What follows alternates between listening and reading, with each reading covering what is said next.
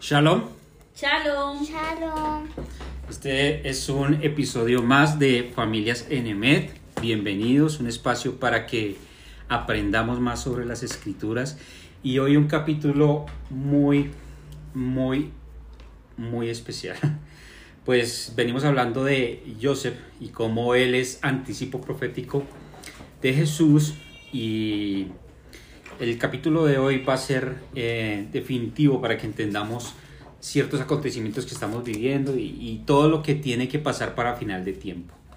Eh, porción de la palabra número 11 se llama Vayigash y está en el libro de Génesis, en hebreo Berechit, desde el capítulo 44, versículo 18 y el capítulo 47 al versículo 27. Eh, la porción de los profetas que vamos a estudiar, que vamos a, a darle alcance, está, esto se llama Haftarah, que significa eh, en lugar de, eh, en vez de, está en Ezequiel, capítulo 37, desde el versículo 15 al versículo 28. Una paracha hermosa, mucho contenido. Eh, prepárense con su café, con su familia y lo más importante, las escrituras, donde puedan eh, eh, rayar, no se preocupen por rayar su Biblia, subrayar lo importante, tomar anotaciones, para eso está el papel. El papel está para eso. Los medios tecnológicos que tengas también a la mano, las observaciones, o lo que puedas tomar en el, en el smartphone, en, en, la, la, tablet, donde lo puedas hacer. Entonces le vamos a, dar gracias al Padre, primero que todo por eh, la vida, gracias Padre por darnos la vida, por darnos tus escrituras, tu enseñanza y permitirnos escudriñar en ellas. Nos has santificado de las demás naciones y nos has hecho un pueblo especial al cual les has entregado la Torah la palabra tuya. Gracias por la Torah y gracias por la Haftarah, por la porción de los profetas. Y ahora sí comenzamos. Vayigash. Entonces hay que poner un contexto de que venimos hablando, ¿no? Venimos hablando de Joseph, de José y cómo eh, todo el proceso que estaba haciendo con Faraón, la revelación de los sueños, lo que estaba pasando con sus hermanos, era una señal profética y un prototipo de Jesús, de Yeshua.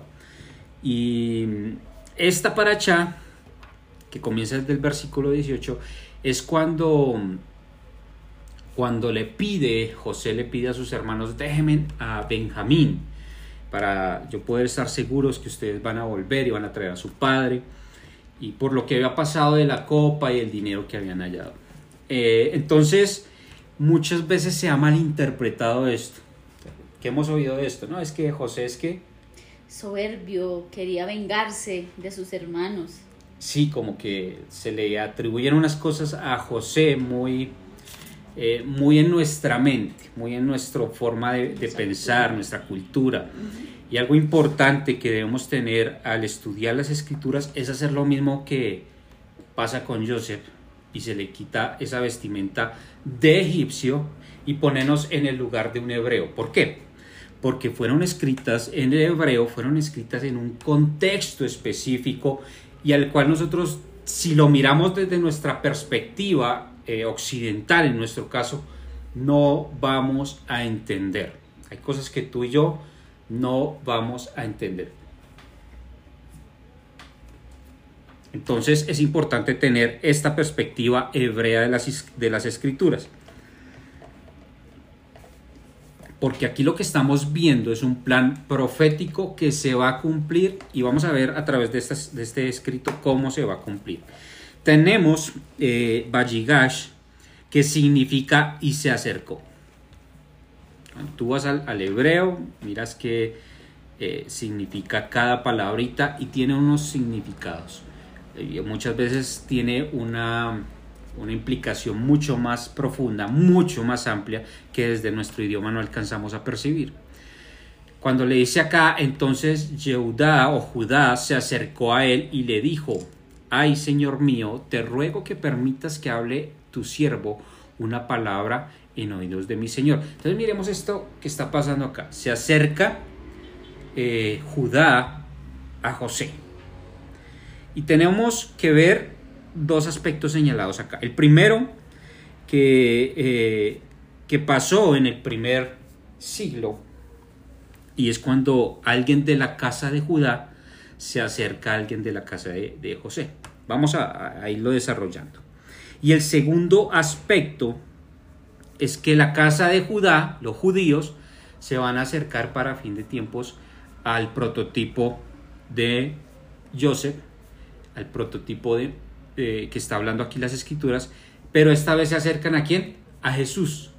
La casa de Judá acercándose a Yeshua. Miremoslo. Entonces tenemos un contexto que es crisis, hay hambruna, hay necesidad por todo eh, el mundo del Medio Oriente antiguo y eso está trayendo problemas para todo, todas las comunidades. Lo que primero vemos es, eh, y veíamos en las parachas pasadas, cómo José resulta ser el prototipo de Jesús en su primera venida como el Mesías sufriente. Esto se le llama Mesías Ben Joseph, el hijo de José, Mesías hijo de José. Y no es casualidad que el padre eh, de, forma terrenal en la tierra, en esto que conocemos, de Jesús, pues sea José. Eso no es casualidad, eso está, tiene una razón de ser, porque es el hijo de José. De hecho, como lo conocían cuando iban a, la misma tierra de ellos, que decían, y luego este no es el hijo de quién? José. De José. Entonces ahí ya vamos encontrando cómo funcionan las escrituras. En este primer aspecto, yo quiero que vayamos a Mateo 15, 24 cuando miremos cómo eh, Judá, como alguien de la casa de Judá, porque el Mesías venía de Judá, como Jesús, que es de la casa de Judá, que es judío, se acerca a los gentiles. Que en, esta casa, en este caso los gentiles están representando a José. Ya vimos que José significa el, el que añadía, el añadido, él añadirá. Leamos ese verso. Él respondiendo dijo, no soy enviado sino a las ovejas perdidas de la casa de Israel. Ok. Primer siglo, primer acercamiento, se acerca Judá, alguien de la casa de Judá, a alguien de la casa de Efraín. Cuando dice ovejas perdidas de la casa de Efraín, está de la casa de Israel, está hablando a los hijos de José. Ya vamos a ver en la porción de los profetas. Y el segundo aspecto es cómo a final de tiempos los judíos que hoy no reconocen a Jesús, tú le hablas a un judío de Jesús y es totalmente desconocido para ellos. Y de forma despectiva lo tratan. Eh, porque eso tiene una razón de ser. De eso está contemplado en esta porción de la palabra. Y una vez se acerca, Judá se acerca a Joseph, eh, le dice que, que no se encienda tu enojo contra tu siervo, pues tú eres como faraón. Y vemos cómo se sigue haciendo una comparación con Jesús, con Yeshua. ¿Qué está pasando acá? La palabra eh, eh, en hebreo para tú eres como faraón es camoja faraón, camoja faraón eres igual a Faraón. En los escritos eh, eh, parafraseados de la Biblia, lo que se estudiaba en los tiempos de Jesús, lo que se decía es que tú eres igual, pero igual significa más cosas, ¿no? No es como, ay, es que este es igual a este, así no se parezca, no. Era que era el mismo, la misma persona hablando allí. Eh, el, el faraón era igual a rey. Faraón era el que daba la orden, y Faraón era casi, hablábamos la paracha pasada, que era Dios en la tierra. Miremos cómo Juan 14, 9 eh, describe lo que Yeshua está diciendo, porque aquí hay una función que tenía el que era eh, como faraón, o la función que tenía alguien que era faraón, que era una función de mediador. De hecho, se creía que era mediador entre Dios y los hombres. Por eso las escrituras son muy claras y dicen que tenemos un mediador entre Dios y los hombres. Yeshua les dijo, tanto tiempo hace que estoy con vosotros y, vosotros y no me has conocido, Felipe. El que me ha visto a mí, ha visto al Padre. ¿Cómo pues tú dices, muéstranos el Padre? Entonces, un, un segundo, están todo el tiempo con Jesús, están con Yeshua todo el tiempo y hacen esta pregunta, sueltan esta pregunta, ¿cuándo veremos al Padre? Y acá las escrituras ya nos están mencionando cómo funciona esto. ¿Qué viene a ser entonces eh, Jesús, Yeshua, la representación del Padre en la tierra? Está hablándole directamente lo que conocía acá Judá, los de la casa de Judá, los judíos estaban hablando, tú eres como Faraón. Tú haces, tú tienes esa potestad, tienes la misma calidad. Si tienes dudas sobre este tema, la paracha pasada lo tratamos mejor para que mires cómo eh, José es casi que la misma persona que Faraón, pero no puede ocupar su mismo lugar. Y eh, en Colosenses 1.15, que Pablo, al ser un maestro de la ley, él lo entendía muy bien. ¿Por qué citar a Pablo y por qué nosotros eh, debemos ser muy conscientes cuando lo citemos? Eh, si tú citas a Pablo fuera de contexto, vas a contradecir las escrituras. Muchas de las cosas que hoy se hablan se están diciendo en una iglesia cristiana, en una iglesia evangélica, eh, a través de lo que dice Pablo, resulta que está anulando lo que dice la Biblia. Y, y eso no lo podemos hacer. ¿Qué dicen las escrituras? Él es la imagen del Dios invisible, el primogénito de toda la creación. Entonces aquí ya nos dice cómo funciona esto, de qué era esa representación. La imagen de Dios en la tierra, la imagen visible. Nadie puede ver a Dios, eh, pero tenemos su palabra, tenemos la imagen visible del Dios invisible. Y de eso está refiriéndose, se está llegando a Judá hacia alguien que tenía poder, hacia alguien que tenía la capacidad de decisión. Mi señor preguntó a sus siervos diciendo, ¿tenéis padre o hermano? Nosotros respondimos a mi señor, tenemos un padre anciano y un hermano joven, pequeño aún que le nació en su vejez, y un hermano suyo murió, y él solo quedó. El 21. Tú dijiste a tus siervos, traédmelo y pondré mis ojos sobre él. Cuando le dice ahí tráigamelo significa una posición de bajar. Siempre que se mencionaba Egipto se mencionaba como algo que tocaba bajar, pero siempre que se mencionaba Jerusalén es algo que tocaba subir. Tiene que ver una posición espiritual. Y en este caso le decía, desciendan a Egipto, desciendan, tráigalo a Egipto. ¿Por qué estamos hablando de todo esto? Estamos ante una crisis ante una crisis. Entonces, lo que estamos viendo y esta similitud es qué es. Lo primero, ¿quién vendió a José? Judá. Judá. ¿Quién vende a Jesús? Judas. Judas. Judas Iscariote. Pero aquí vemos una actitud de arrepentimiento. En el caso que él ya está diciendo, no, no puedo perder a otro hermano. Yo no puedo eh, seguir con esto porque esto va a causar daño. De hecho, causó daño. Ya vemos como dos hijos de Judá mueren. Mueren. Porque el pecado tiene una paga. Y la paga del pecado es muerte. muerte. Entonces todo tiene una consecuencia. Todo lo que tú hagas tiene consecuencias. Y para este caso, en Mateo 26, 14, vamos a ver cómo pasa lo mismo con Yeshua. Con Jesús pasa lo mismo. Se vende a Jesús por unas monedas de plata. El arrepentimiento de Judá por este pecado va a venir hasta fin de tiempos. ¿Qué dice Mateo 26, 14? Entonces uno de los doce, que se llamaba Judas Iscariotes, fue a los principales sacerdotes y les dijo,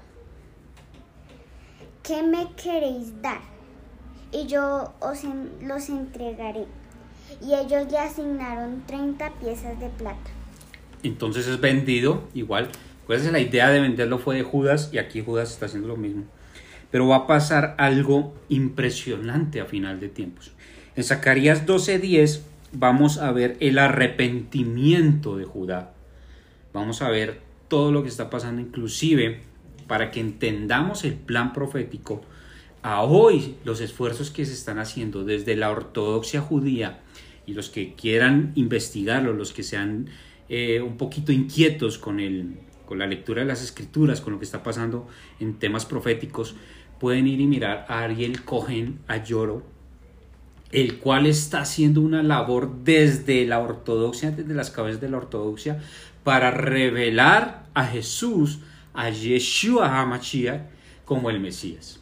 Eso, eso, ya está pasando, lleva un proceso de cinco años, yo diría que más, en el cual ya están sacando escritos, están mirando a través del hebreo cómo, eh, las, cómo se ha revelado eh, Yeshua HaMashiach.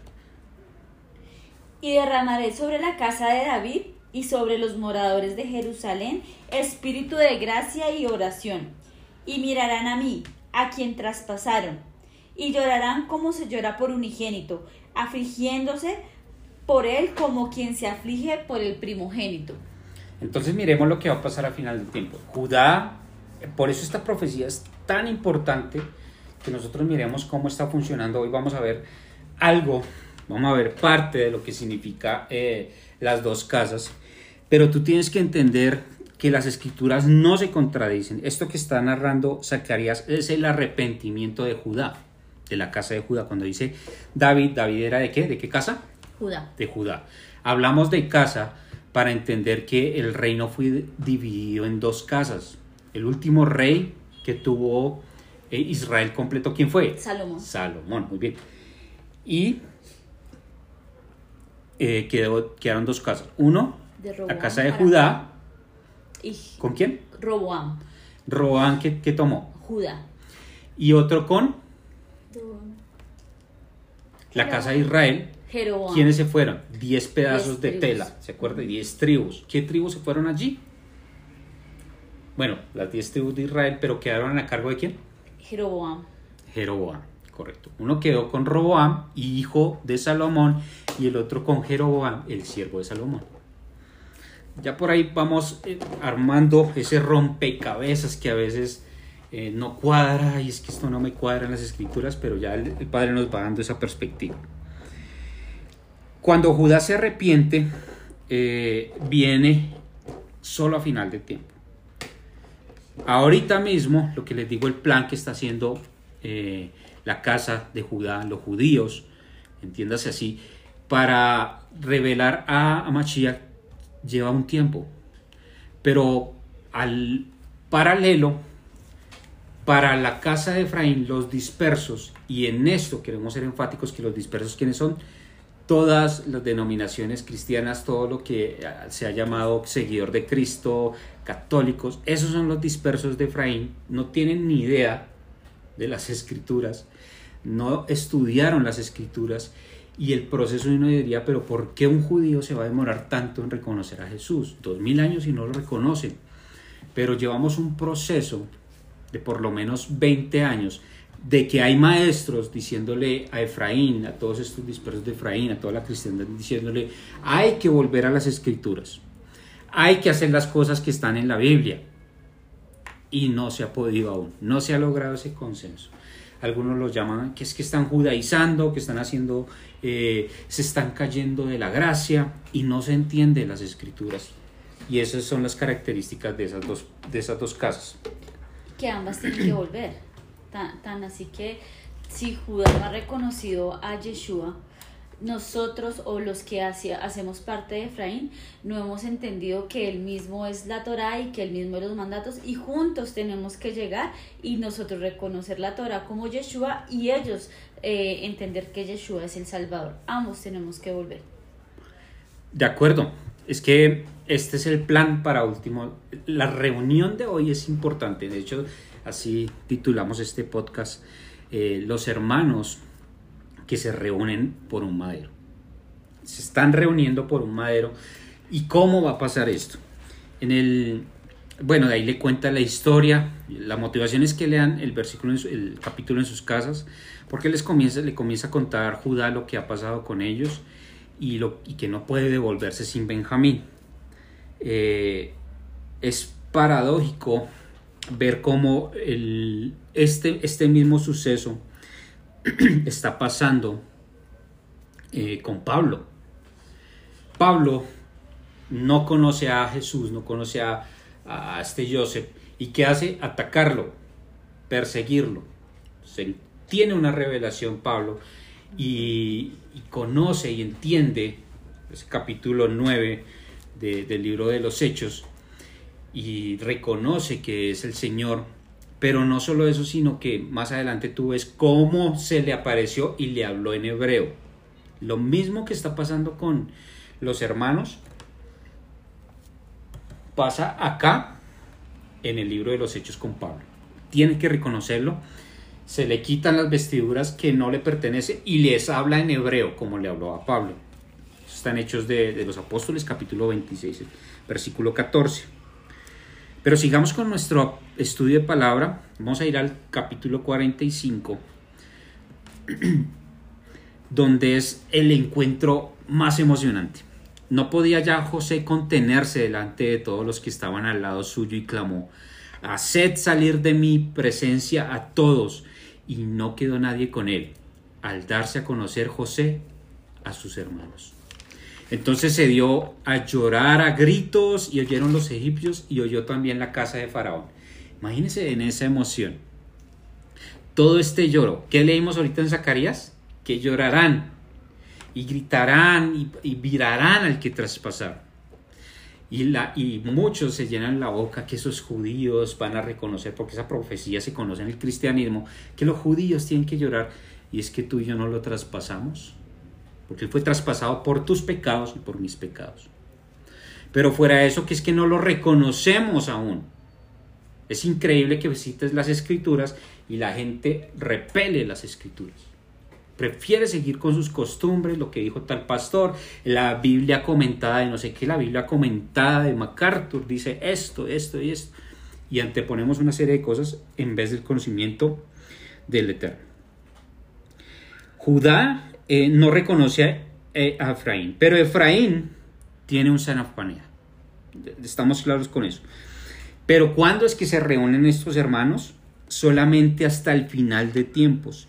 Y algo que debemos tener claro, que al final de tiempos va a pasar, es que nos vamos a unir en un clamor. ¿Cuál les dije que era el contexto? Que había crisis. ¿Qué crisis había? Hambruna. Hambruna, hambruna.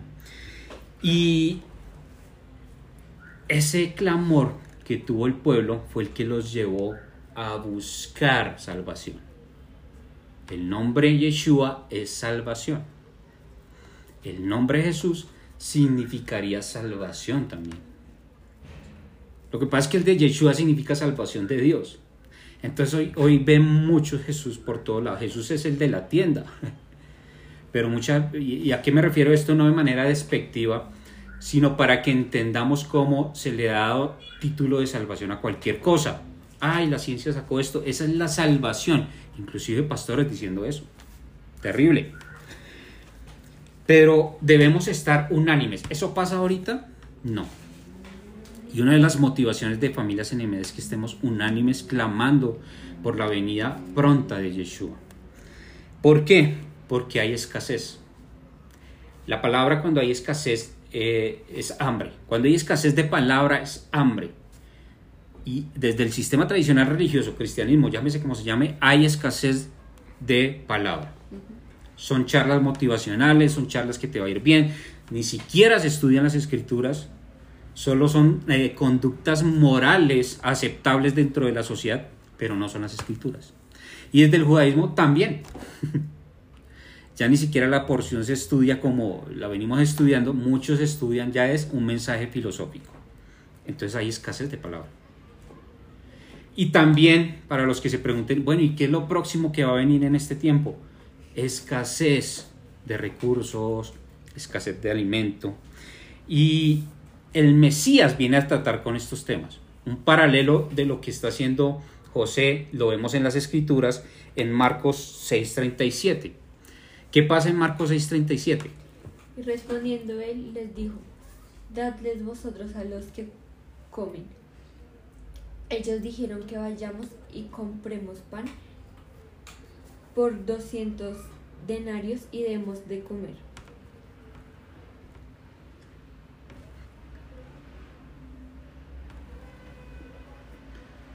Entonces, ¿qué está diciendo? Cuando va a alimentar a los 5000. No tienen nada, no tienen nada, pero ¿cuál es la función de Mashiach? ¿Cuál es la función del Mesías? Traer un alimento.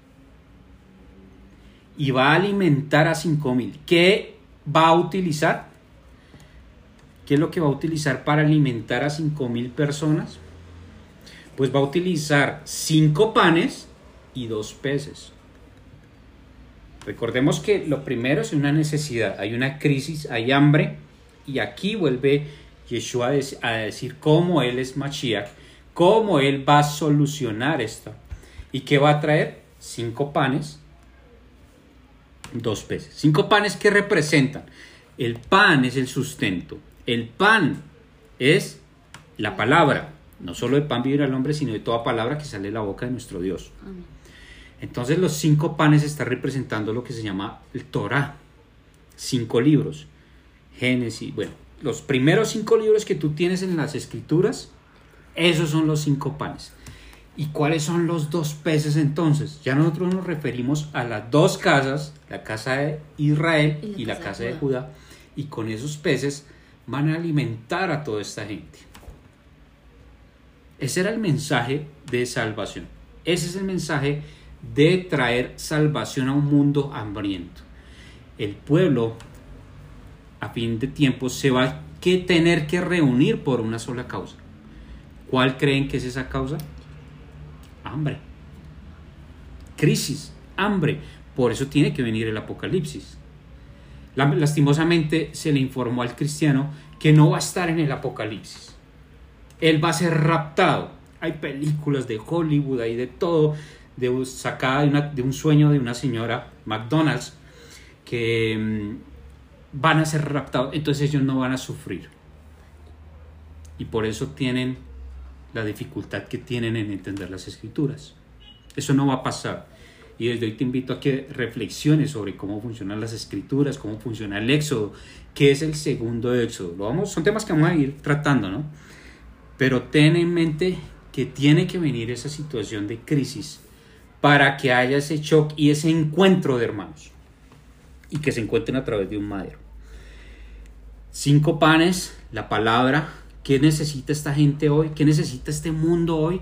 La palabra de Dios. Necesitamos revivir los, eh, los mandamientos de nuestro Dios. Pero ¿por qué no se hace? Es que es tan bonito decir amar, eh, eh, ama, a tu prójimo, pero ¿tú sabes cómo amar al prójimo? Tú sabes cómo amar primero a Dios. Tú sabes que dentro de los primeros cuatro mandamientos que son relacionados con la, con la relación con el Padre, eh, está uno muy importante que es Shabbat, que es de hay otro que es de idolatría, hay otro que es de su nombre, y no guardas eso. Y quieres ir a impactar a los demás. No tienes una relación estable con el Padre porque en Shabbat tú vas a aprender cómo es que Él reina. Eso no te lo enseñan en el instituto bíblico. Pero necesitamos volver a la raíz y es lo que estamos tratando de hacer.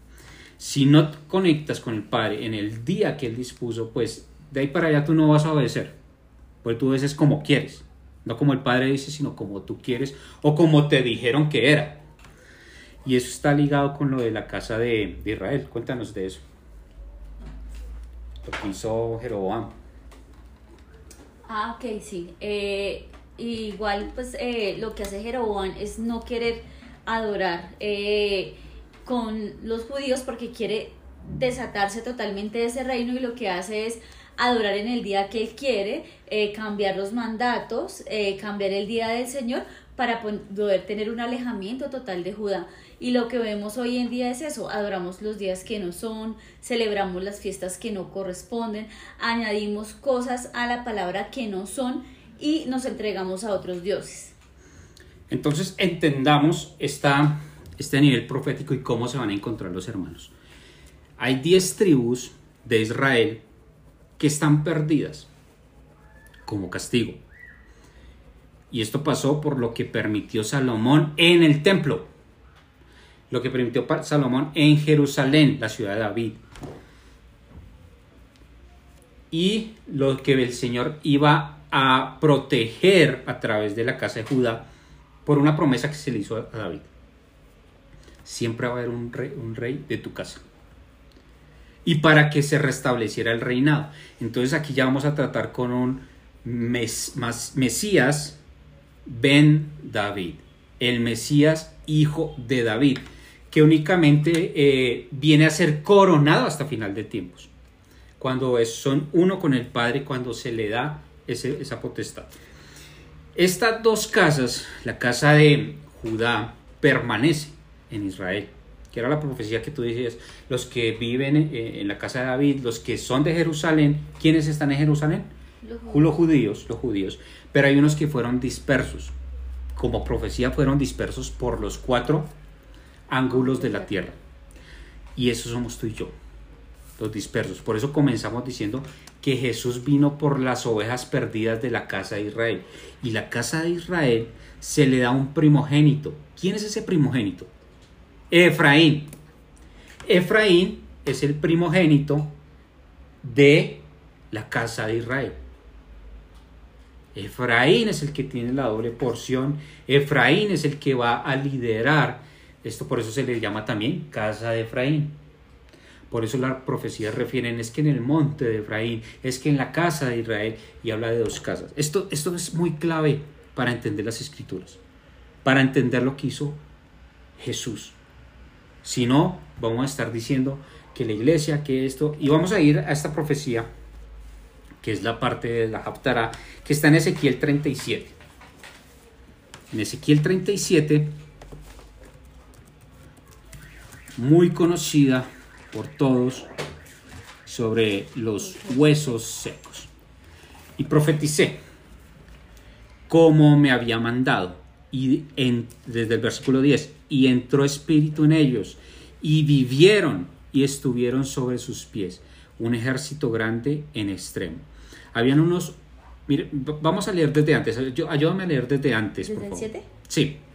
Profeticé pues como me fue mandado, y hubo un ruido mientras yo profetizaba, y he aquí un temblor, y los huesos se juntaron, cada hueso con su hueso, y miré, y aquí tendones sobre ellos, y la carne subió, y la piel cubrió por encima de ellos, pero no había en ellos espíritu. Y me dijo, Profetiza al Espíritu, profetiza, hijo de hombre, y di al Espíritu, así dicho Yahweh el Señor. Espíritu vende los cuatro vientos y sopla sobre estos muertos y vivirán. Entonces, ¿cuál era nuestra condición eh, sin conocer al, Señor? Si tu condición es no conoces a Dios, no conoces a, a Jesús, no tienes la palabra, estás en esta condición, muerto. Porque estábamos muertos en nuestros delitos y pecados. Entonces esa era la condición de nosotros antes de. Y viene el Ruach. Aquí hay algo que es muy importante y es que estos huesos estaban secos en gran manera.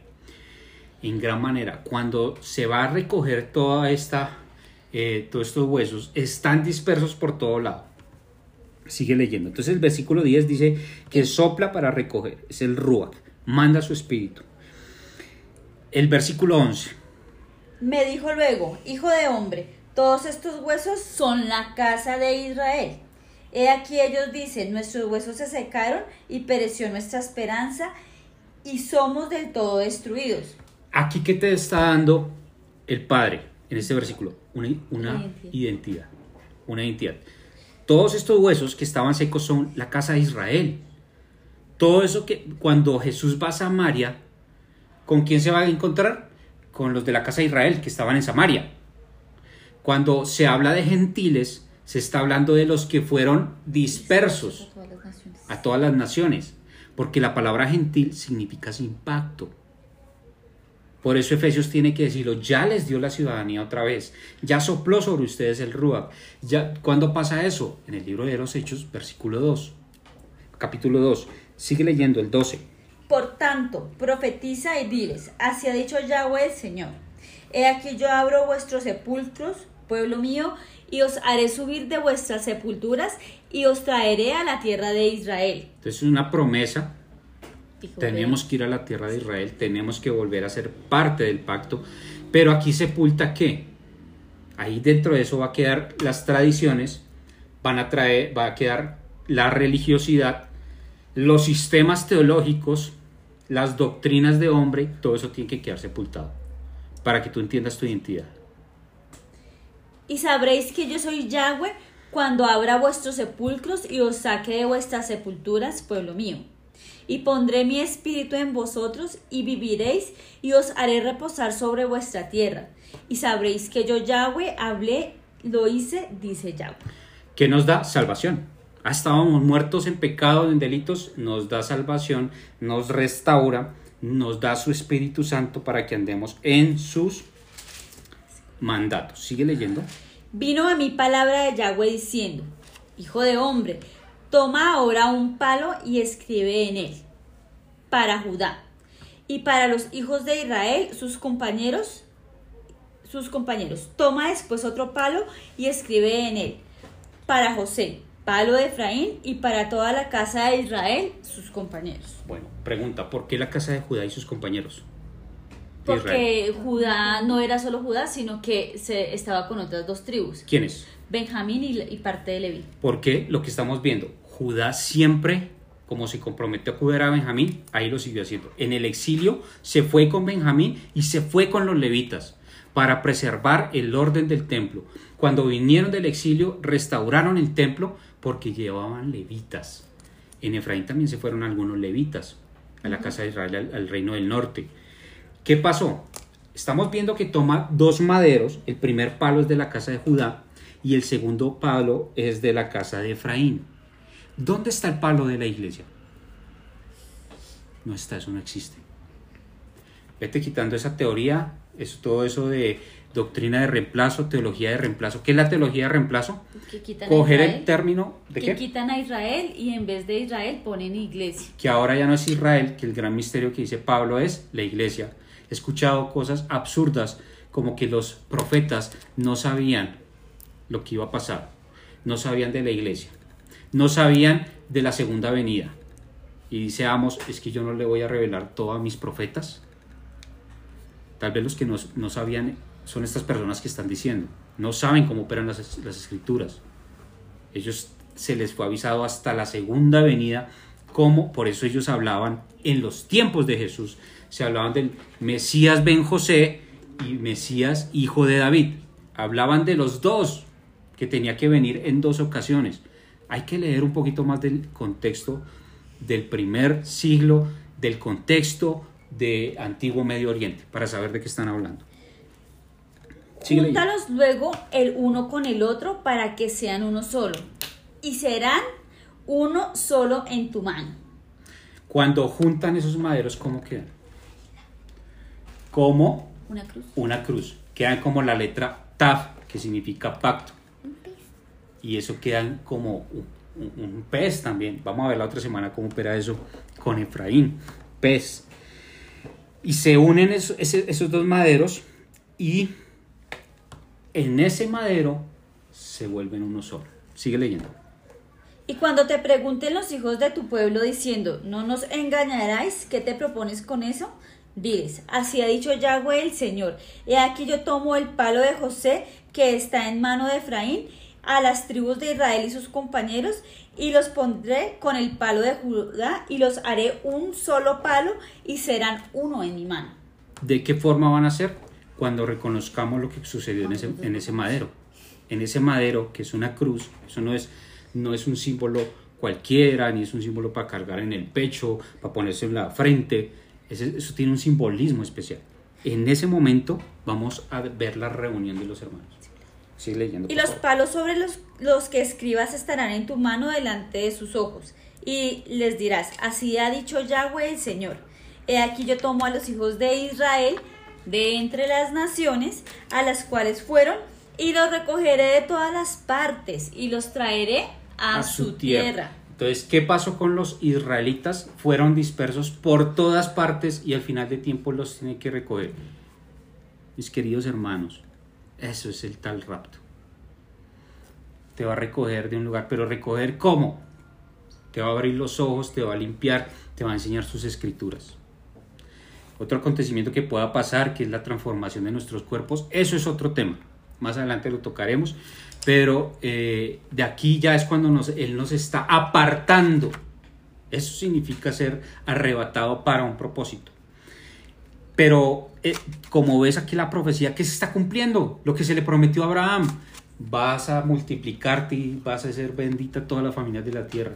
Tú estás mirando las escrituras como un occidental. Entonces yo tengo la nacionalidad y yo soy israelita porque no, eso no es el, el sentido profético. Todo este Israel fue disperso, todo este Israel se le devuelve la, la ciudadanía, pero no ciudadanía como la que tú ves. La, inclusive la ciudadanía en Roma, para que lo estudiemos ot- otro tiempo, significaba que se le, se le daba unos derechos y unos privilegios y se hacía como parte del pueblo sin ni siquiera ser romano. Pero podía tener la ciudadanía romana.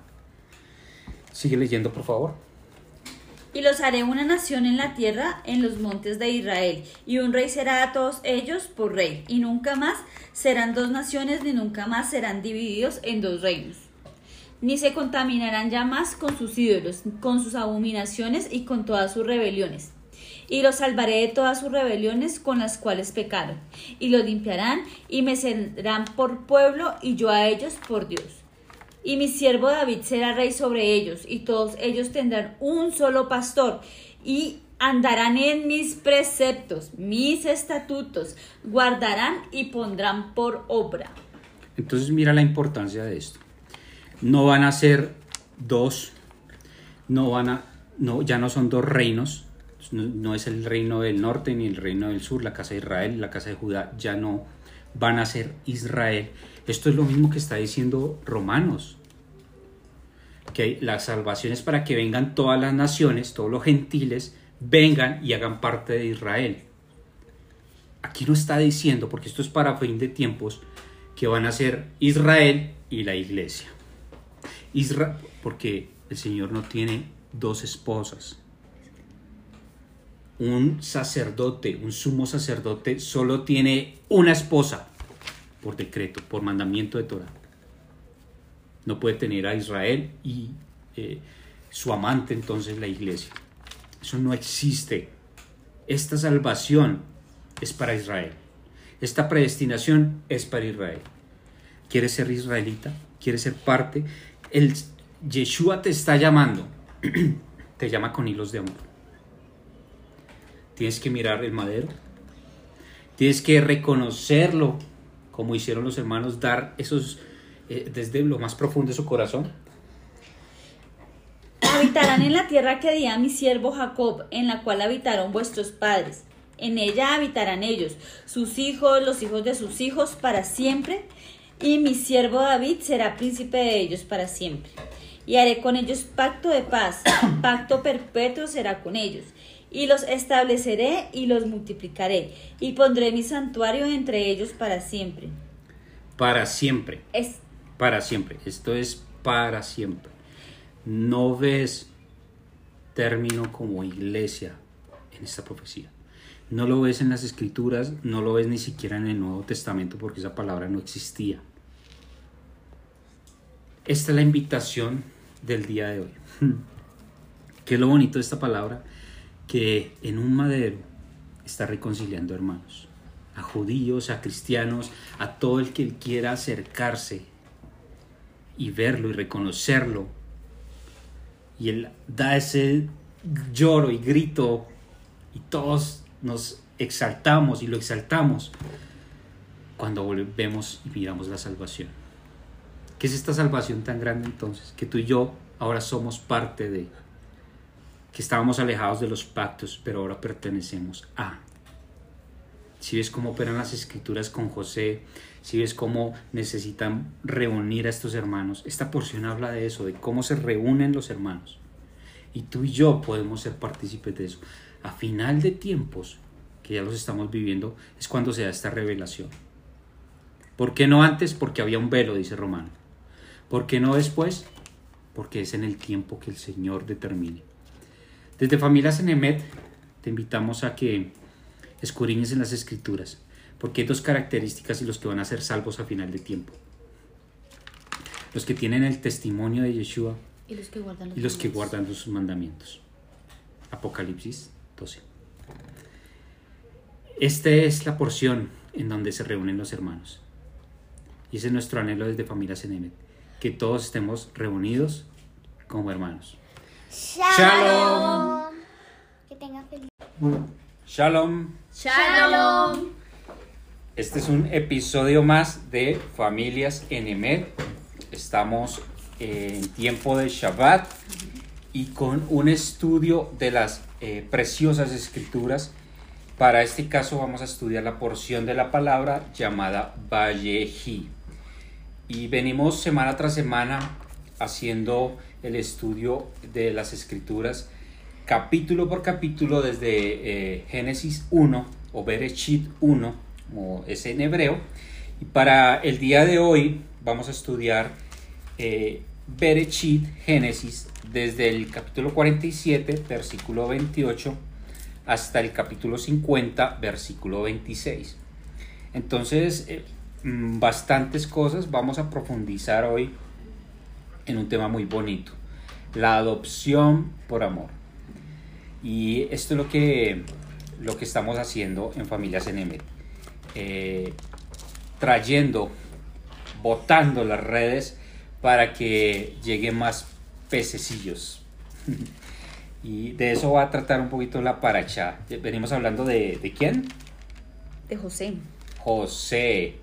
José como sombra profética, como prototipo de el Mesías. Y capítulos anteriores veíamos un plan perfecto que se cumple a final de tiempos. Y para hoy vamos a ver cómo, cómo es que esto eh, opera en nuestras vidas.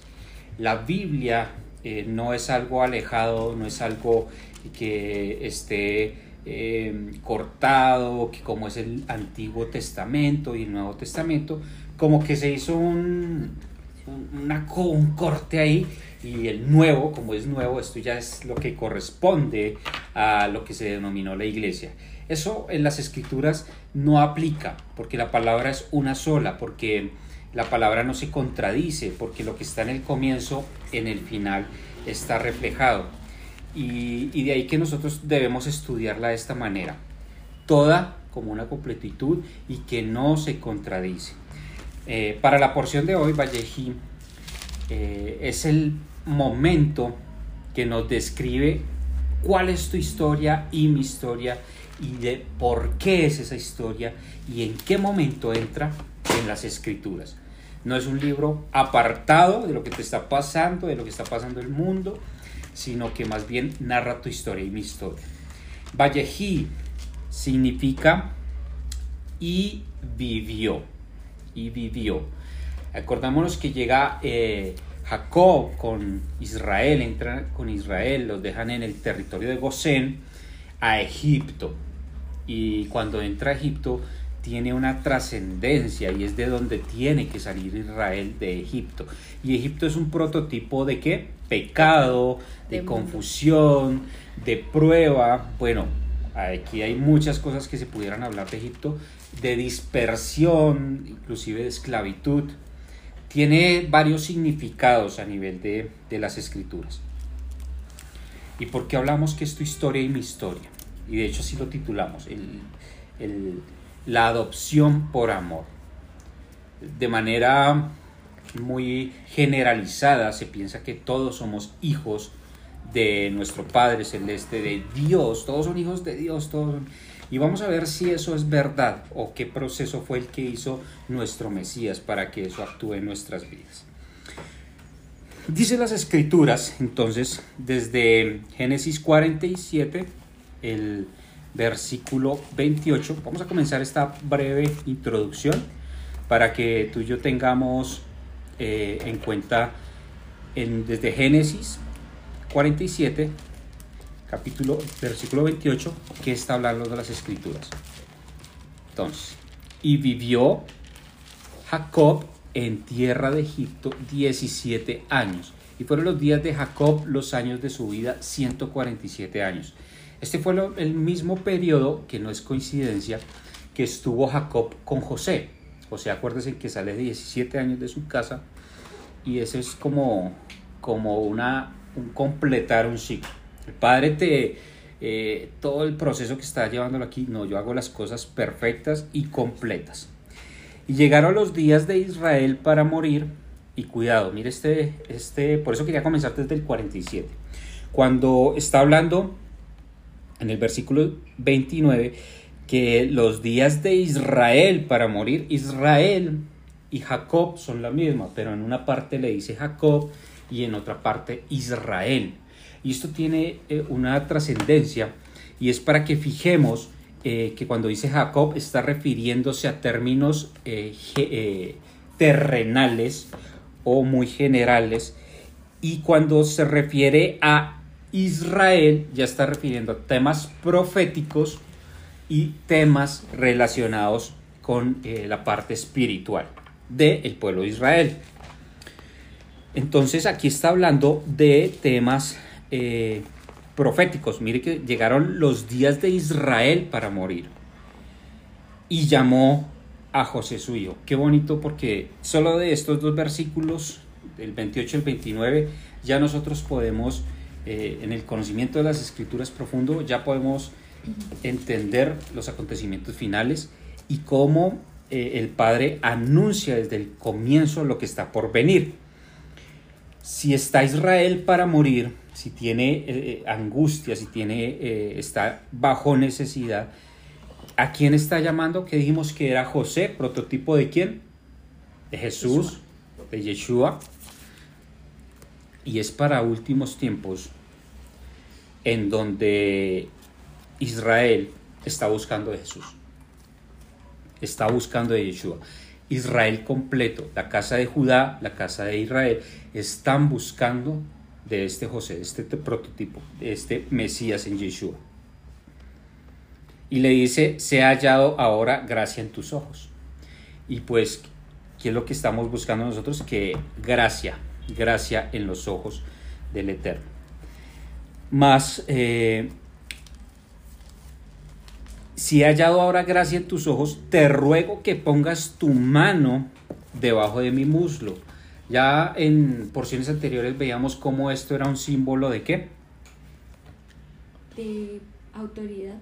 De autoridad y qué? Y de sellar un pacto. Un pacto, estaba haciendo un pacto, porque le iba a prometer algo. Entonces eh, le dijo, harás conmigo misericordia y verdad, y te ruego que no me entierres en Egipto.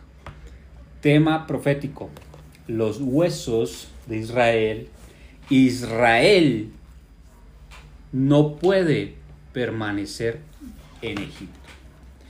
Israel no debe permanecer en Egipto. Y se lo hace jurar a quién? A José. ¿Quién es el que da vida a los huesos secos?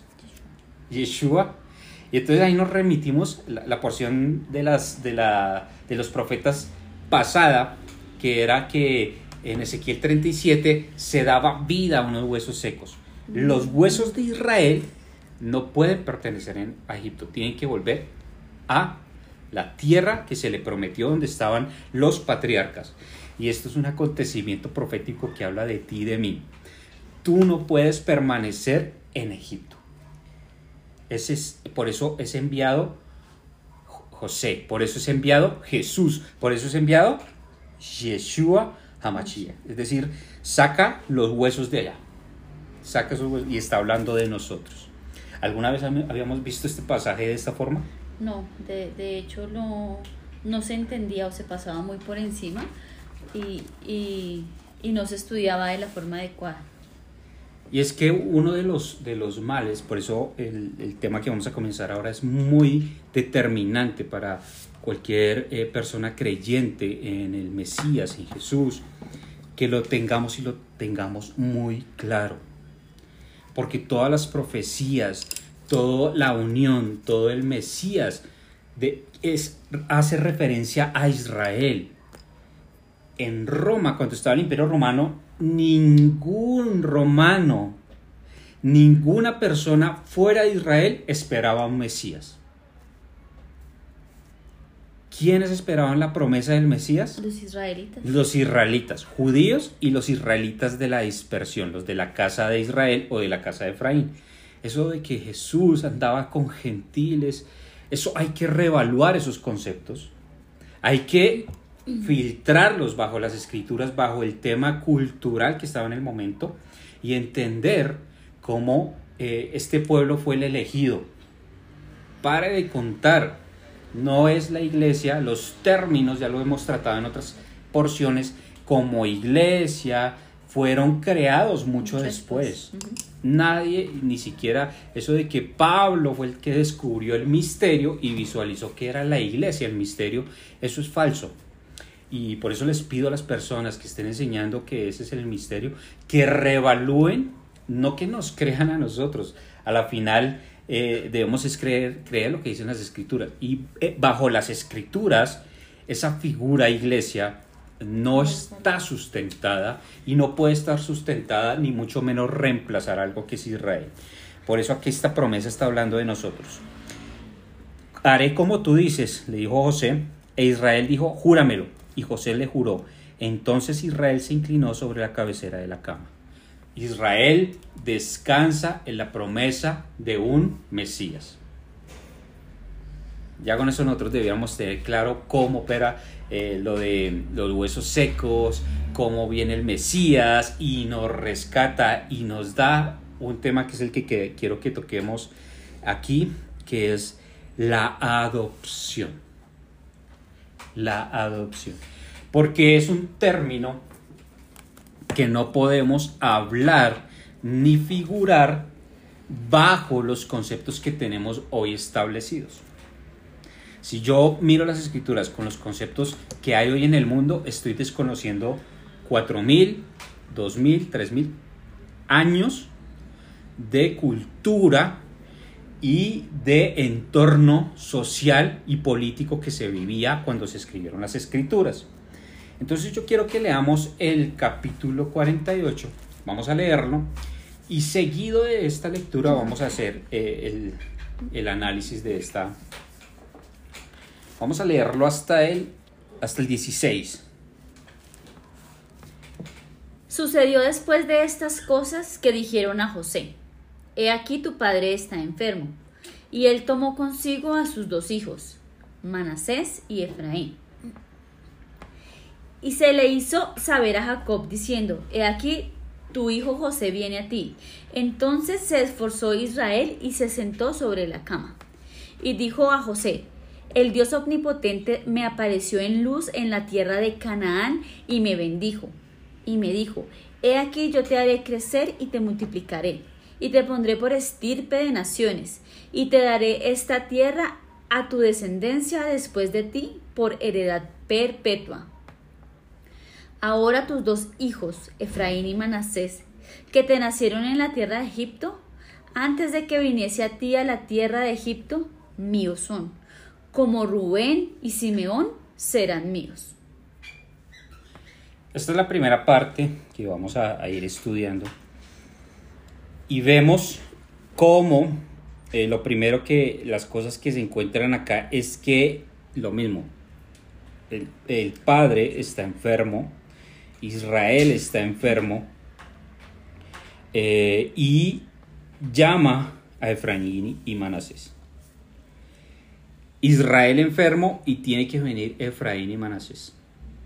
Ya porciones anteriores identificamos cómo Efraín somos nosotros y en esta nos va a quedar súper clarísimo. Tengan eso en cuenta. En esta porción va a quedar súper claro cómo tú y yo somos Efraín y representamos a Efraín. Y algo que está en el hebreo y que yo invito mucho, siempre me, escu- me, me- me escucharán esto, es busquen en el hebreo, busquen en las palabras, porque acuérdense que Manasés significa el que me hará, el que me hizo olvidar. Y Efraín significa multiplicación, el que se multiplica, el que va a multiplicar. Entonces cuando viene Manasés, Israel es enfermo, últimos tiempos, Israel que necesita olvidar. Cuando dice que me hizo olvidar, ¿qué está hablando? Una actitud de perdón, que olvidó lo que le hicieron sus hermanos, que olvidó, y eso necesita hoy Israel, entrar en una actitud de perdón. Cualquiera que sea creyente no puede estar viviendo con rencores. Entonces, ¿qué, qué es lo que se acerca? Siempre la actitud de perdón. Porque eh, si nosotros no perdonamos, el Padre no nos va a perdonar. No te va a perdonar el Padre si nosotros no tenemos esa actitud de perdón. Ahora, ¿qué es Efraín? Multiplicación. Entonces, ¿qué hace Efraín para este tiempo? Se va a multiplicar. Vamos a entender cómo eh, esas divisiones que habían cristianos, todo eso, y es que esto tiene que ver con identidad. Eh, le preguntas a cualquier persona cuál es tu identidad cristiano e inmediatamente viene la pregunta de cuáles. ¿Por qué? Porque hay católicos. ¿Cuántos pueden haber? Uy, alrededor de más de 4.000 eh, denominaciones eh, que se hacen, eh, hacen parte del cristianismo, bien sea los testigos de Jehová, los mormones, los adventistas, los católicos, dentro de los católicos los jesuitas, los marianistas, una gran cantidad de, de denominaciones que no podríamos llegar a contar hoy en día, de que son eh, seguidores de Cristo. Eh, Y eso, es- eso es verdad. Tú dices 4.000 y hay estudios que dicen que son 40.000, alrededor de 40.000. Y lo que le preguntas la- de, de- de cuál cristiano, inclusive muchos ni siquiera saben. Están yendo una iglesia carismática y no saben que son cristianos carismáticos, que esa es su corriente. Entonces la crisis de identidad es tal. ¿Y eh, a qué se debe una crisis de identidad? ¿Tú qué crees que porque hay una crisis de identidad? Mm, Uno de mis profesores decía que em, cuando tú ibas a otro lugar se te quedaba pegado el acento. Y al quedarse te pegado el acento, a las personas con las que interactuabas que eran de donde tú venías decían "Us- usted se volvió de, de donde fue.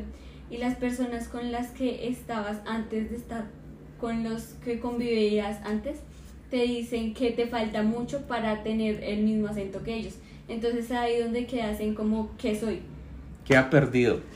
No es ni de acá, no es ni de allá. Y me gustó ese ejemplo que pones, Camila, porque pues verdaderamente eso pasa, no hay identidad. Y acá el Eterno nos va a devolver identidad. ¿A través de qué? Devolver a la raíz de la escritura, lo que el Padre quiere para nosotros. Cuando se le acerca eh, y está en su lecho, que he aquí, hijo José, tu hijo José viene, entonces se esforzó Israel y se sentó sobre la cama y dijo, José, el Dios omnipotente, me apareció en luz en la tierra de Canaán. Luz significa el árbol de almendro, acuérdense de, de esa porción, en la tierra de Canaán y me bendijo. Se le aparece Dios, pero si nadie ha visto a Dios. Entonces se le está apareciendo es Yeshua, Jesús, se le está apareciendo y se le acerca en el árbol de almendro. El árbol de almendro es similitud de el árbol de vida, que es la misma ley. la, la ley es árbol de vida, tu ley es el árbol de vida. Se le está apareciendo para hablarle y le dice, le confirma, mire lo que le dice. He aquí yo te haré crecer y te multiplicaré a tu descendencia después de ti por heredad perpetua. Cuando le dice esta multiplicación, le está hablando que lo hará multitud de naciones. Israel no es la nación que vemos allá como Estado, sino Israel está conformada de multitud de naciones. Es lo que está diciendo este verso. Por eso, como no tienes identidad, tú ves a Israel como el país que está allá, pero nunca identificas estos versículos que están diciendo tú eres Israel. ¿A partir de qué? De, de lo que hace el Padre y lo que te está eh, ofreciendo que es la adopción por amor. ¿Cómo eres Israel? ¿Cómo tú eres Israel?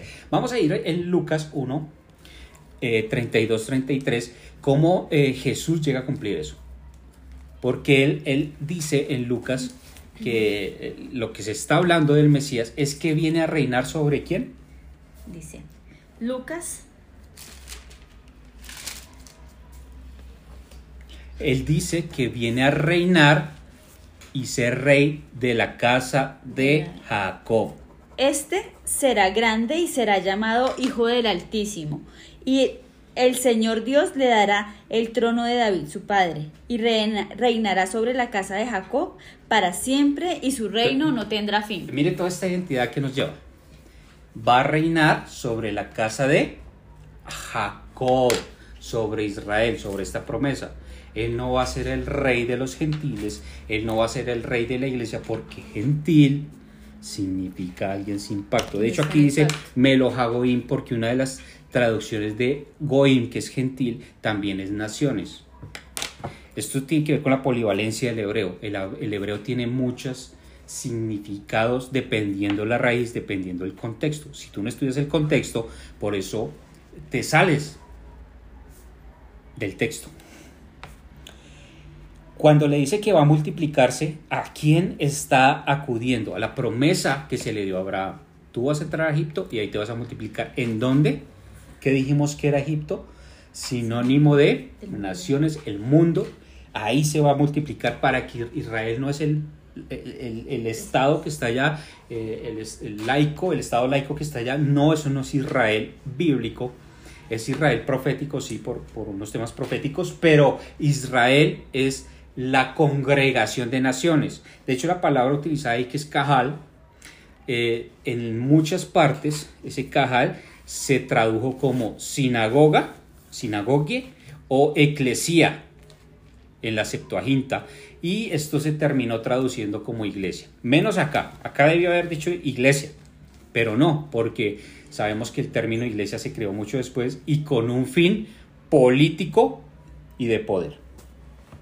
Ahora tus dos hijos, Efraín y Manashe, que te nacieron de la tierra de Egipto, y esto es bien importante, ¿de quién era hijos, cuál era la mamá de Efraín y Manasé?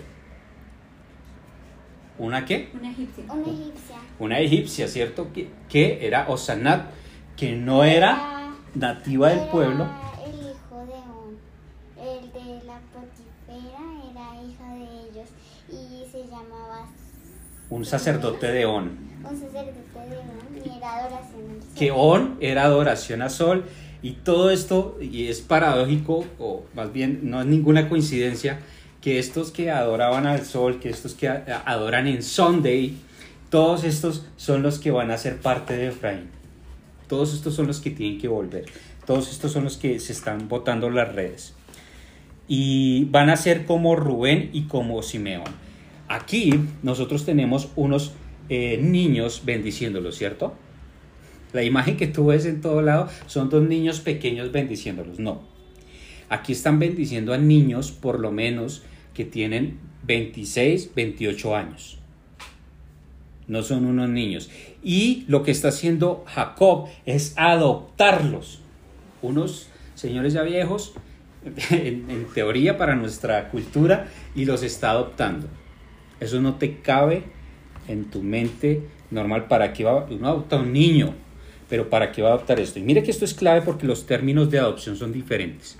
Inmediatamente los adopta, pasan a ser con eh, la misma legalidad, no se revoca ese derecho de adopción, no puede revocarlo, inclusive tienen muchos más privilegios, van a tener más privilegios que los mismos hijos de eh, que tenía él. Y aquí se lo dice, en las leyes que estaban en el tiempo, las leyes que, y no voy, voy a ir muy rápido en esto, porque las leyes que se veían para este tiempo era, por ejemplo, el código de Hammurabi, ya lo vimos en otros estudios. El código de Hammurabi eh, era el que estaban dando, y bajo el código de Hammurabi resulta que este adoptado no podía ser devuelto. Uno. Dos, en la sección 185 y en la sección 170 del código de Hammurabi se le dice como si alguien es adoptado, esa persona pasa a ser y a tener los mismos derechos de la primera esposa. Y mire lo que dicen las escrituras. Las escrituras dicen, eh, porque esto es de primogenitura, esto tiene que ver con primogenitura, esto tiene que ver con, con eso. Y lo que está diciendo es, antes que viniese a la tierra de Egipto, míos son como Rubén y Simeón, los hijos de la primera esposa. Aquí lo que el ejemplo de eh, que está hablando del código de Hammurabi lo está trayendo a las escrituras. Lo está trayendo a la, a la realidad, lo está haciendo un ejemplo, está haciendo un simbolismo de decir esto es legal, esto es un término legal. Serán míos, los que tengas después de ti, esos van a ser tuyos.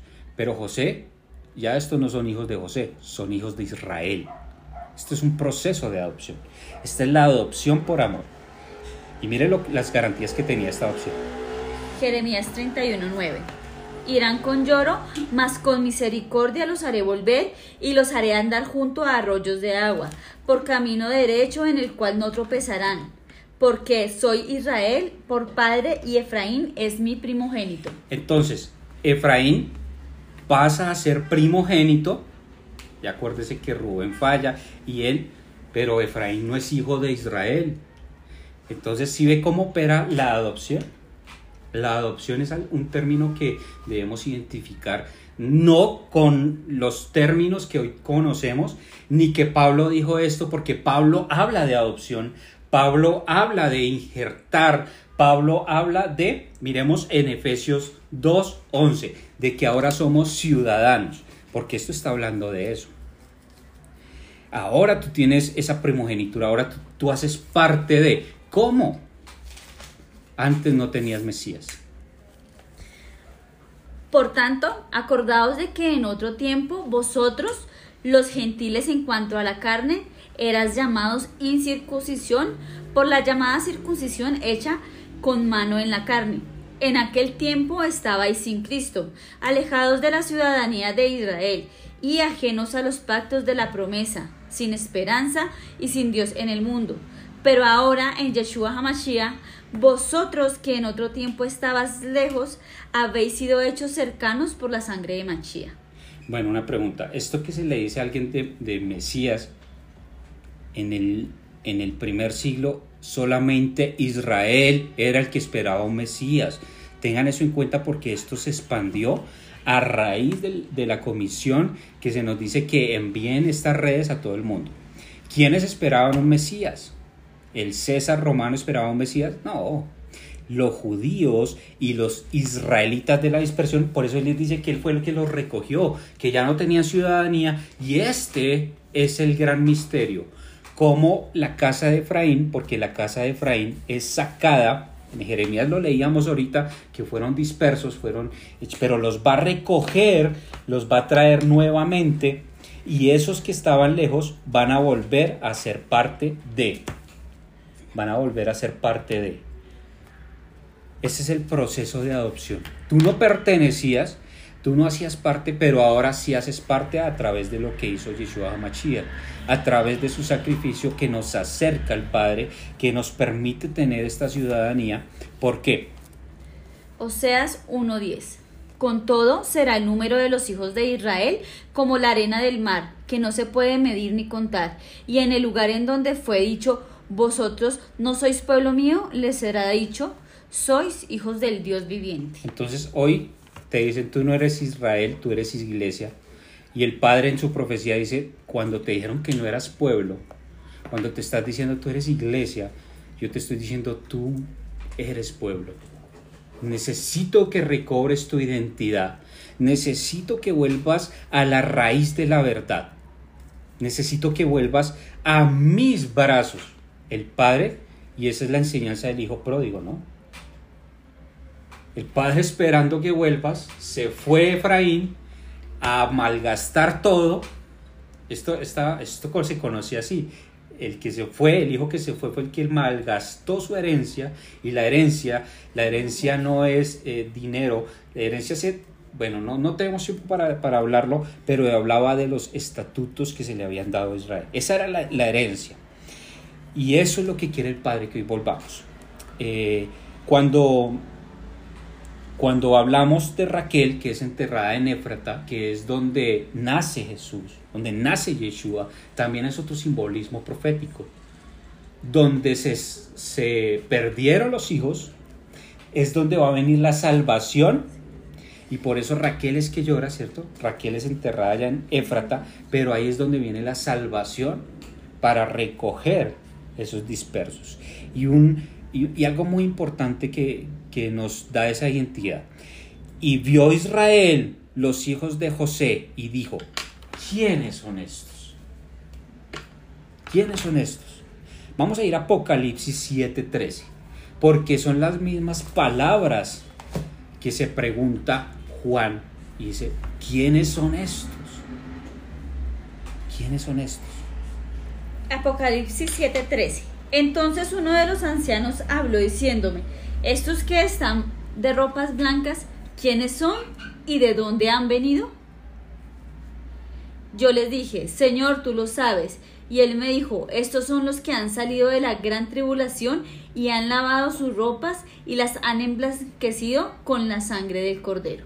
Nosotros somos esos que no se pueden contar las tribus que están contando y hay una tribu que no se puede contar, la tribu de Efraín. Los que se les da una identidad. Los que, ¿Y esto cómo opera? Porque siempre que hablamos de Israel, la gente se refiere al judío. Pero vamos a ir a Deuteronomio 29, 10 y 11. En Deuteronomio 29, 10, eh, hasta el 15, se está mirando cómo, cómo esa profecía, esa promesa tiene que ver contigo, y conmigo. Vosotros todos estáis hoy en presencia de Yahweh vuestro Elohim. Las cabezas de vuestras tribus, vuestros ancianos, vuestros oficiales, todos los varones de Israel, vuestros niños, vuestras mujeres y tus extranjeros que habitan en medio de tu campamento, desde el que corta tu leña hasta el que saca tu agua, para que entres en el pacto de Yahweh tu Elohim y en su juramento que Yahweh tu Elohim concierta hoy contigo, para confirmarte hoy como su pueblo y para que Él te sea a ti por Dios de manera de que Él te ha dicho, y como lo juró a sus padres, a tus padres Abraham, Isaac y Jacob. Y hagan esta, hagan esta, esta, eh, subrayen este que viene. Y no solamente con vosotros yo hago este pacto y este juramento, sino con los que, sino con los que están aquí presentes hoy con nosotros delante de Yahweh, nuestro Elohim, y con los que no están aquí hoy con nosotros. Y nosotros no estábamos ahí. Ahí está haciendo un pacto con los extranjeros que salieron de Egipto, con las doce tribus de Israel, con la tribu de Efraín y con cualquiera que estuviera guardando estos mandamientos. No solo con ellos, sino con los que iban a venir. Porque Israel es congregación de naciones. Israel no está cerrado allá para los judíos. Quítate, por favor, eso de la cabeza porque vas a seguir malinterpretando las escrituras si no lo entiendes. Entonces, ¿cuál es tu identidad? Me preguntaban ayer, ¿y entonces nosotros qué somos? Esa gente no sabe si es cristiana carismática, cristiana bautista, cristiana adventista, y nosotros tampoco entonces. Tú y yo somos pueblo de Israel, nación santa, pueblo adquirido y adquirido con el precio más valioso que se pudo haber dado, la sangre del cordero. Entonces ves cómo tu identidad es retornada, pero eh, no es todo el mensaje poderoso de esta paracha. Los ojos de Israel estaban tan agravados por la vejez todo esto es profético. Ninguna palabra es desperdiciada en las escrituras, ni a nivel profético, ni a nivel cultural, ni a nivel histórico, ni a nivel espiritual, lo que habla para tu vida. ¿Qué pasó con Israel? Tenía los ojos agravados, no podía ver. ¿Qué va a pasar con Israel al final de tiempos? Dice Romanos, Romanos dice que a Israel le viene ceguera. Hay una ceguera espiritual para, para Romanos, para la casa de Israel. Pero no solamente para Israel, Judá también tiene una ceguera provocada por su soberbia, pero también está en Isaías que dice que le vas a decir a alguien, entendido, léame lo que dice acá, no lo van a entender porque tienen una ceguera. Israel para tiempos de fin va a estar en ceguera. no va a entender muchas cosas. Y tú y yo tenemos la oportunidad de dar luz al resto de Israel. Entonces José lo sacó de entre sus rodillas y se inclinó a tierra, una señal eh, de, que, de adopción, de cómo los va a, tomar. Entonces José los sacó entre sus rodillas y se inclinó a tierra. Los tomó José ambos, Efraín a su derecha y a la, a la izquierda de Israel, y Manaché a su izquierda, a la derecha de Israel, y los acercó a él. Entonces extendió su mano derecha y la puso sobre la, casa de, la cabeza de Efraín, que era el menor. Eso, eso así no se hacía. Y José sabía cómo se hacía. José entendía cuál era el derecho, porque aquí hay una, un recurso legal, un recurso que está dando autoridad juramentada y que esto no lo podían sacar. Israel moría y si esto se perdía, porque él ya había dicho, estos son como mis primeros hijos, y si Israel muere y entonces eso se, se pierde, no, esto está pactado, esto todos sus hijos lo vieron y esto tiene una legalidad. Entonces cuando él hace esto le dice José, no, así no es, pero mire lo que está haciendo y está poniendo su mano de una forma eh, contraria. Pone en la mano derecha, la pone sobre el menor que es Efraín. Y cuando la pone sobre el mayor, ¿qué está formando? ¿Qué está formando? ¿Una qué? Una cruz. ¿Y Un qué más? es? ¿Un qué? Un pez. ¿Y una? Cruz. Cruz. Hagan el ejercicio. ¿Todo esto qué es? Y la cruz es una ta. La cruz es una. Ta. ¿Y eso qué es? Pacto. Lo que está haciendo aquí, y hagan el ejercicio en sus casas, crucen las manos de esa forma, está haciendo una cruz y una especie de pez. Es imposible que sigamos con eh, tinieblas y alguien que se le pregunte, que conoce las escrituras, se le pregunte, ¿de dónde es el símbolo del pez? Y te diga, nadie sabe, se comenzó a usar desde el tercer siglo. No, no, no permitamos eso porque eso es un desconocimiento de las escrituras. Eso es- aquí ya te está haciendo un símbolo de pez. Pero es que además, y quiero que vayan al versículo 16, di- dice, el ángel que me liberta de todo mal, bendiga a estos jóvenes y sea perpetuado en ellos mi nombre. Adopción de este tiempo, en la adopción se les daba el nombre del Padre. Se les, ¿Qué hace eh, eh, el padre con Abraham? Le cambia el nombre y le pone una letra que está en el nombre de Dios y se la pone el nombre de Abraham. ¿Qué es eso? Adopción bajo los términos legales. Le dice, ahora tú eres, eh, en ellos es perpetuado mi nombre, es decir, nosotros somos Israel, tú y yo somos Israel, y el nombre de mis padres, Abraham Isaac, y multiplíquese. Cuando le dice multiplíquese, la palabra en hebreo, es dagá, que esta palabra es la misma palabra que se utiliza para pez. Es decir, acá les está diciendo, y, y su nombre de mis padres es Isaac, y háganse como peces. Háganse como peces. Ustedes van a ser peces. Ustedes van a ser los peces y ustedes van a multiplicarse en gran manera. ¿En dónde? En Medio Oriente nomás. No dice que en medio de toda la tierra. En medio de la tierra. Y los adopta y les da el lugar. ¿Qué hace Jesús con nosotros? ¿Qué vimos ahí en Efesios? Que la hora te da qué? Que Él nos adopta y nos da la ciudadanía de Israel, o sea, nos permite hacer parte de Israel para poder entrar a todos los pactos. Es imposible eh, no decir que somos Israel cuando el mismo Señor muere y por su sangre nos da entrada a ser parte de Israel, a ser parte de la promesa, a ser parte de los pactos. Entonces mira cómo desde el comienzo ya está declarado qué se iba a utilizar, qué peces. Romanos 8:15, miremoslo. Y además, imagínense la, la- la- la alimentación de qué fue.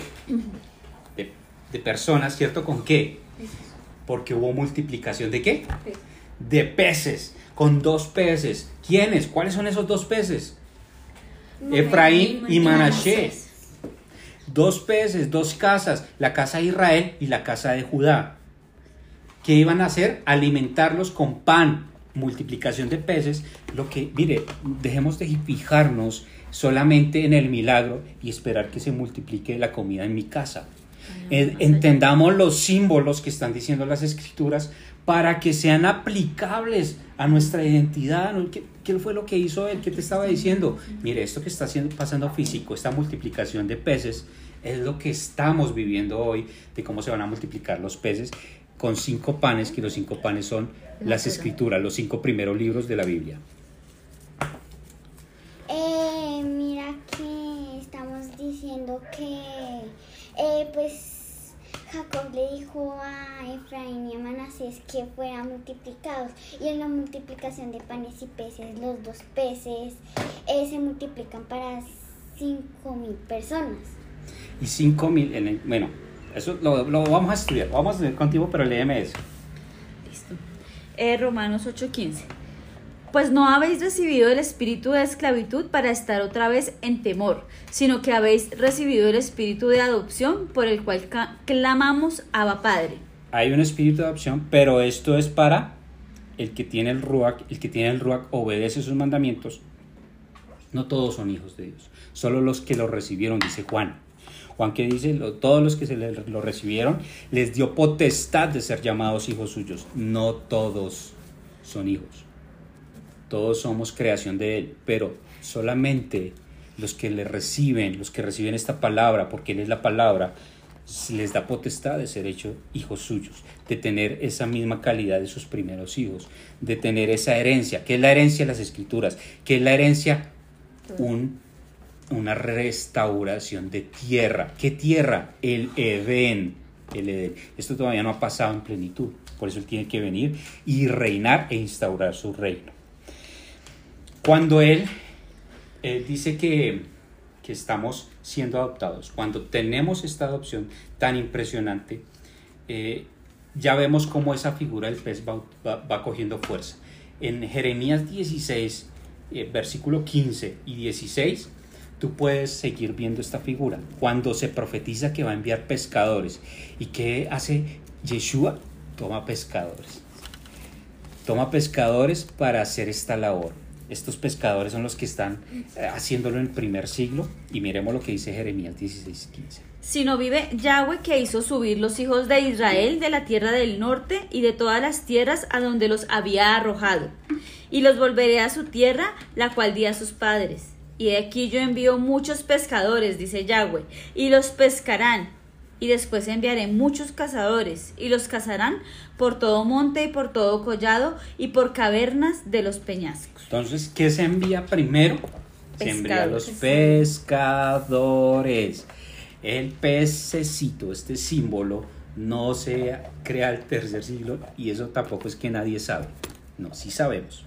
Y otra cosa bien interesante que este versículo no, nos recalca y nos hace entender que si somos esa casa de Israel, que hacemos parte de esa dispersión, es dice que va a buscar a los hijos de la tierra del norte hacia donde nos mandó. O sea, es una confirmación, dice, a los que mandé por allá al norte, a los que nos dispersó, nos va a traer eh, como con pescadores. Entonces, mira, está hablando de Israel que salió a la tierra del norte, ¿cierto? Y que además dicen que fueron dispersados a las naciones. Jesús dice, yo vengo por las ovejas perdidas de la casa de Israel. Está hablando con israelitas que conocen esa profecía. Samarita, Samario era Israel que estaba disperso. Lo puedes ver en la carta de Pedro, capítulo 1, versículo 1. Lo puedes ver en la carta de Santiago, capítulo 1, versículo 1, donde hace referencia a que estos son los despatriados.